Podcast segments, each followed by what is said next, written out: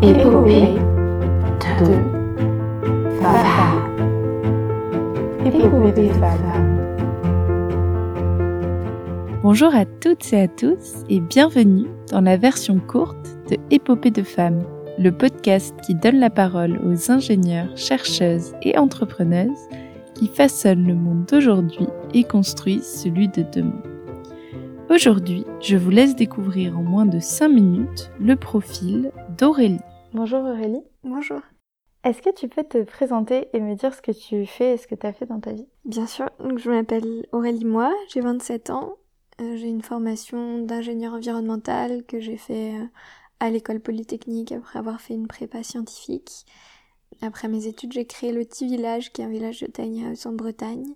Et aujourd'hui, ce qui m'occupe le plus, c'est euh, mon activité de redirection écologique des entreprises via l'agence 2122 que j'ai créée avec un associé. Et je vis dans la Drôme, dans un lieu de vie collectif au Château Pergaux. Qu'est-ce qui te passionne et qui te porte aujourd'hui euh, dans ton activité professionnelle et dans ta vie en général? Ce qui me porte, ce qui m'anime, ce qui me met en mouvement, c'est euh, la recherche de cohérence et d'alignement entre ce en quoi je crois, en particulier mes convictions écologiques fortes, et ce que je fais et la manière dont je vis. Et quels conseils tu pourrais donner à une jeune fille ou un jeune garçon qui, comme toi, aimerait euh, voilà, vivre euh, autour de ces sujets-là, qui aimerait trouver sa voie autour de ces sujets-là? Moi, je recommanderais euh, d'écouter vos émotions, ne pas uniquement faire confiance à votre rationalité et à votre tête qu'on a beaucoup euh, exercé et développé pendant en particulier notre éducation, mais euh, de faire confiance à ce que peut vous dire euh, votre cœur et votre corps.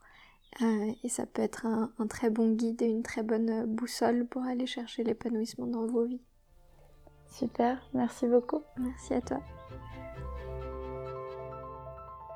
Si cette conversation t'a plu et intéressé, n'hésite pas à écouter l'échange complet que j'ai eu avec Aurélie, aussi disponible sur la plateforme d'écoute que tu utilises.